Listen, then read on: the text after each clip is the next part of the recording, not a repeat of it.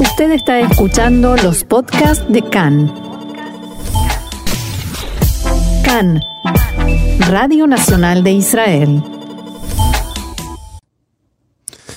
Bien, seguimos adelante aquí en CAN en español y ahora vamos a tratar, vamos a tocar un tema interesante, sensible a la vez y que precisa profundizar y por ello tengo el gusto de contar con nosotros con Patricia Shkenazi Darwish, que es experta en orientación familiar y educación sexual. Shalom Patricia, ¿cómo estás? Shalom Ofer, muy bien, muy bien, gracias. Bueno, me alegro de tenerte de nuevo, Patricia, y este tema interesante que mencionaba al principio, pero que no aclaré, va de smartphones y va de niños. ¿Cuándo y cómo se permite a nuestros hijos, nuestras hijas, el uso de teléfonos móviles, nuevas tecnologías, acceso a una red de contenidos interminables, que pueden ser obviamente constructivos, pero a la vez también pueden ser eh, peligrosos, nocivos, así que hay que tenerlo muy en cuenta. A Patricia, la primera pregunta creo que es obvia. ¿Cuándo es ideal darle a un hijo, a una hija, este celular, este acceso a todo un mundo nuevo? Así es. Eh, primero, bueno, aclarando que estamos conversando de niños de colegio primario, ¿sí? De Yesodí. Y eh, primero tenemos que entender que los niños están bajo presión una presión interna y una presión externa. La presión interna la, la tienen en casa, es decir, ven a los padres que tienen celular, tal vez si tienen hermanos mayores con celular, los abuelos, los tíos, todos con celular. Y obviamente la pregunta es, ¿y yo? ¿Por qué no tengo celular? ¿Sí? Todos tienen menos yo. Entonces, existe desde ya una presión en casa. Eh, la presión continúa en el colegio, la presión externa en el colegio. Muchos niños tienen a edades muy tempranas celular. Entonces existe una, incomodidad y una presión. Eh, sin embargo, por ejemplo, en los colegios eh, yo he visto de que hay padres que deciden en forma, en forma grupal no dar celulares hasta cierta edad a los niños. Entonces nadie en la clase tiene celular y eso también ayuda muchísimo a bajar esa presión eh, tan fuerte por insistir que tengan un celular. ¿Y se logra esos consensos de evitar en todo el grupo que nadie traiga un teléfono? Exacto, exacto. Hay muchos colegios, hay muchos grupos de padres que yo he visto realmente no dan primer grado, quita Aleph, segundo grado, quita Bet, Gimel, tercero, no. Pero ya en el cuarto grado, en la quita Dalet, que ya los niños están entre los 9 y 10 años, ahí ya aparece una cierta necesidad, ¿ok? A partir de los nueve años, primero ya pueden cruzar las calles, ¿sí? Eh, ya puede, ya no hay tzarón, ya no hay el servicio después del colegio, o sea, los niños ya pueden regresar a su casa. Eh, también ya van a los scouts, se van a Sofim. Entonces ya tienen una cierta libertad, donde sí ya existe una necesidad más justificada del celular. Entonces, probablemente, vamos a decir que a partir de quitar Dalet, ya hay una necesidad que, se puede conversar de lo que sí se podría tener un celular. ¿Ok? Eh, ahora, conversar. Expliquemos a los niños qué es un celular. Vamos a empezar con que no es un celular. Okay. El celular no es un juguete. No es un juguete donde saltan como popcorn y cantan frente a la pantalla y, y se toman fotos. No solamente es eso. El celular no, solo, no es un reemplazo de la televisión, no es el reemplazo de la computadora, tampoco es algo para pasar el aburrimiento totalmente, y mucho menos una solución para esconder la timidez. ¿Ok? ¿Qué sí es el celular? El celular es un medio de comunicación para que los padres eh, nos comuniquemos con ellos, saber dónde están, qué están haciendo, eh, si ya llegaron a casa, me demoro, ya llego, cómo estás, cómo te sientes. ¿sí?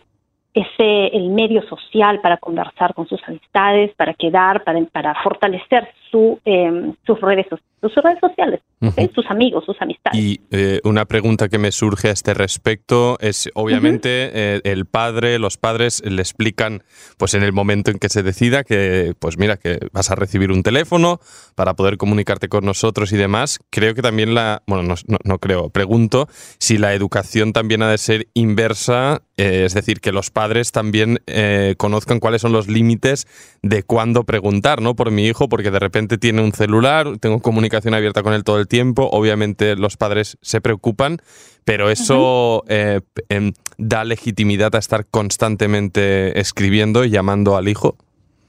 Eh, mira, eh, no, definitivamente no, no hay un, o sea, ni un extremo ni otro. El contacto y la comunicación tiene que ser fluida, ¿sí? Eh, pero es importante saber para qué lo tenemos, para saber dónde está, cuándo regresa, qué está haciendo, y por la seguridad que tienen. Pero tampoco no es que estemos pues este todo el tiempo nosotros al teléfono, tampoco no es así. O sea, hay que saber hasta dónde. Y otra cosa importante del uso del teléfono también es que eh, es el contacto con los profesores y también con los guías o los madrijim de los jugim, de los cursos que tienen después del colegio. Ya eso es algo positivo, porque muchos profesores ya organizan grupos de WhatsApp y directamente les envían las tareas o lo que ellos tienen que hacer. De esta forma, ya también les delegan la responsabilidad. Si bien nosotros estamos detrás, pero ya también ellos tienen una responsabilidad. Eh, aparte de eso, es importante decirles que es un objeto costoso. Un celular tiene un valor monetario, ¿sí? es delicado, hay que cuidarlo y no necesariamente deben tener el más moderno. No, la mayoría de celulares cumplen las mismas funciones. ¿sí? y, y algo ahora muy importante, el derecho de la propiedad y privacidad de este juguetito, de este celular, es de los padres. Okay. Por lo tanto, el control del uso, la clave del celular, las horas de uso, las aplicaciones, son pleno conocimiento de los padres. Y pueden entrar los padres a revisar junto con el niño los mensajes, las aplicaciones o sin él. ¿Ok? Estamos hablando nuevamente edades hasta eh, sexto grado, hasta Zain. Más adelante ya las cosas cambian un poquito más. No sé si, no sé si ah, recomiendas, Patricia, antes de dar ese paso, establecer una especie de contrato informal, por así decirlo, entre las partes, obviamente no bajo notario, pero sí que, bueno, tomando en cuenta estas uh, condicionantes que vas mencionando y que cabe tener en cuenta, pues en el momento de, que decidimos, ok, le vamos a dar el teléfono, sí sentarnos, hacer como unos puntitos, decir, ok, hay límites, ¿no? No es que vas a tener el teléfono y eres un pájaro libre que puedes hacer lo que te dé la gana. Y lo que se recomienda, y lo que recomiendo es, eh, como todo en la educación, desde antes del celular, celular, antes de darles, antes de ya tomar la decisión de que le vamos a dar el celular, ir recordando, ir como goteándoles, goteando, goteando, goteando mensajes de cuáles son las reglas. Por ejemplo, primero, por seguridad personal, no se camina mirando el celular. ¿Sí? Vas a ver muchos niños caminando, no solamente muchos niños, muchos adultos caminando en las calles con el celular. Pero ¿qué pasa? Niños de nueve años todavía no tienen el nivel de concentración para poder mirar el auto que viene de la derecha, mirar el auto que viene de la izquierda, el corquinet eléctrico que también está pasando y que quiere llegar a tiempo al colegio o al lugar.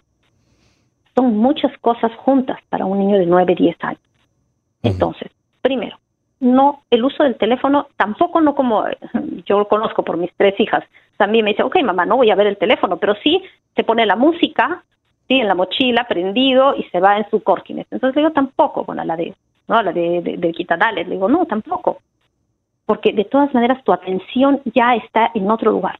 En este momento tu atención es para eso. Muy bien. Eh, uso de horarios eh, y los límites.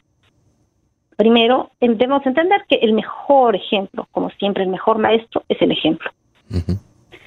Eh, reglas generales.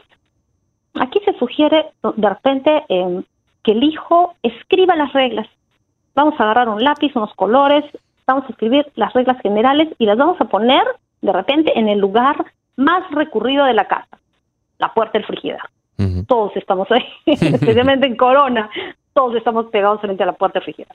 Muy bien, por ejemplo, los teléfonos en la noche se quedan en el salón, no hay teléfonos en los cuartos. Particularmente en mi casa, mis tres hijas dejan el teléfono abajo. Nosotros por padres tenemos la seguridad y esto, los tenemos pero apagados. Eh, no se come con pantalla.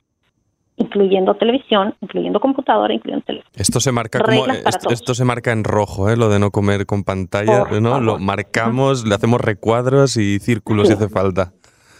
Todo, todo, quiero decir, bien grande. Y este y algo más, eh, cuando viene visita, cuando vienen los amiguitos, las amiguitas, pues dejamos el teléfono a un lado. Y eso también para nosotros, para los medios, para todos. Una forma, una educación. Deje el teléfono a un lado hasta a veces recibir una visita. ¿Sí? Muy bien, eso es en una parte eh, en una parte general. Claro que luego, eh, como te digo, ya en diferentes edades eh, las cosas ya cambian en cuanto especialmente a los tiempos. ahora hay algo muy interesante que hay herramientas. Por ejemplo, en Google Family tiene unas, una herramienta muy buena que yo sí la he probado con, mi última niña en especial, que es les controlas, a qué, les pones a qué hora puedes usar el Internet, de qué hora a qué hora, qué, aplicaciones pueden ver, qué programas, hasta qué edades les permiten. Entonces, eh, sí, sí tenemos, o sea, sí podemos tener también control en este me, me, me, gustaría, Patricia, entrar en el tema que creo que es más eh, espinoso, por así decirlo, y que es justamente este, ¿no? A qué se puede y qué no se puede entrar y obviamente la pregunta va referida a redes sociales y sobre todo pues en el momento de la adolescencia, ¿no? que creo que, que es un periodo de apertura, descubrimiento para bien y también para no tan bien, pasan muchas cosas en esas edades. Y, y cómo pues eh, tú como experta en la materia o como madre que también lo, lo pone en práctica, a qué, pues, qué parámetros, eh, con qué parámetros te guías para, para, permitir el acceso a las redes y a cuáles dejas y cuáles no. Ok, mira, la pregunta es bastante amplia y en este caso estamos tocando el, eh, el grupo de los niños primarios, que es donde ponemos las bases. Hay, eh, hay, em, es importante recalcarles a los niños que hay peligro. Hay gente buena, pero también hay gente que no ha crecido con los valores que hemos crecido en casa y debemos de tener cuidado. Eh, por ello, hay que decirles, ustedes pueden hablar con nosotros sin temor, sin sentimiento de culpa, porque, porque estas cosas te pueden pasar o a ti. Vamos a ver en qué situaciones debes avisarme inmediatamente. ¿Ok? Primero, si algún desconocido te envía fotos o videos. ¿Ok? O sea, eso pasa. A mi hija le pasó de pronto le empezaron a llegar fotos y no sabíamos de dónde. Inmediatamente llamábamos al 105 para reportarlo. Okay. ¿De dónde salió? No sabemos. Eh, otra parte. Si alguien te pide fotos o videos donde tú apareces, ¿sí? Hay gente que lo hace, se lo pide también. Por favor, en esta situación, también me avisas inmediatamente. Si alguien te ofrece dinero, te ofrece un regalo, o algo tan tentador como participar en un programa de televisión, ser modelo, blogger, presentación de TikTok, también debes avisar. Ok. Ok. Si un niño, niña, adolescente, adulto, hombre o mujer, pero que es una persona desconocido que nunca lo has, lo has visto realmente en tu vida, te propone una cita. O sea, esas cosas pasan y, suceden desde día a día. ¿okay? Eh, por ejemplo, si algún desconocido te envía fotos o videos que te hace sentir incómodo, incómoda, tienes presión en el estómago, tienes vergüenza, estamos hablando de lo que es la pornografía. ¿sí? Pero al niño de, de nueve años, vamos a decirle, desde 10 años le vamos a interpretar como que es algo que va a hacer sentir incómodo, vergüenza y que no sienta culpabilidad porque esas cosas pasan. Si aparece en la pantalla fotos o videos de personas desnudas, nuevamente, y sucede, y varias veces, sin que lo busque, porque muchas veces entran a publicidades, entran a publicidades, entran a programas y no se dan cuenta y presionan y les sale, les sale, les sale, avísame no está, no hay problema, avisa. Eh, si, un, si un niño o niña o adolescente o adulto, hombre o mujer que nunca has visto realmente, empieza a escribirte en el chat. ¿Sí? Eso se ha visto muchísimo, con nombres, con nombres falsos, con fotos falsas, etcétera. Por favor, Nelly. ¿Hay alguna, alguna de las redes sociales que directamente vetarías? Eh, permíteme con la última, el último punto, que sería si algún desconocido te pide que ocultes algo de tus, a tus padres. No le digas a tu mamá, no le digas a tu papá. Avísame inmediatamente. Eh, ahora, de la pregunta que tienes, es muy difícil decirlo porque todos tienen algo positivo. Por ejemplo, el TikTok. Okay. TikTok es súper divertido, hacen unas coreografías increíbles, aprenden inglés, wow, tienen un nivel de inglés muy bueno, aprenden canciones, eh, cantan, bailan y todo. Sin embargo, el TikTok es una, eh, es una aplicación que no tiene filtros, o sea, cualquiera puede entrar y cualquiera puede poner eh, cualquier foto, cualquier video que no sea apropiado para los niños. ¿ok? Desde cosas muy buenas también, o sea, yo escucho en el TikTok aprendí de los animales, en el TikTok aprendí de esto, digo, cosas muy interesantes, pero ese, por ejemplo, no tiene filtros y cualquiera puede poner un eh, contenido que no es apropiado para los niños. En sí, no podemos tapar el sol con un dedo. Si ven en nosotros, si no lo ven con nosotros, si no está en su teléfono, pues mañana se van al, al amigo, a la amiga y lo van a ver en el teléfono de otros es algo que no podemos detenerlo, pero sí podemos prevenirlo. Pues ahí vemos, eh, Patricia, esa dualidad ¿no? entre la parte pues, interesante, educativa, formativa incluso, y los riesgos que comportan no solo TikTok, sino pues la mayoría de plataformas. Diría, antes de que se me acabe el tiempo, porque me queda muy poquito, me gustaría, Patricia, que nos recordaras a quien esté interesado en nuestra audiencia dónde puede encontrar más información sobre esta materia. Claro que sí, con mucho gusto. Eh, yo voy a publicar el contenido de esta entrevista en mi Facebook, Patricia Ashkenazi Darwish, o también pueden escribirme al email familiasunidas.pad, Patricia Ashkenazi Darwish, arroba gmail.com. Eh, creo que la información y la educación es deber y derecho de todos. Pues eh, ahí queda. Nosotros te agradecemos, a Patricia Ashkenazi Darwish, experta en orientación familiar y educación sexual. Muy importante contenido, lo tenemos en cuenta y hasta la próxima. Muchas gracias, Ofer. Hasta pronto. A ti. Chao, chao. Y nosotros seguimos adelante aquí en CAN en Español.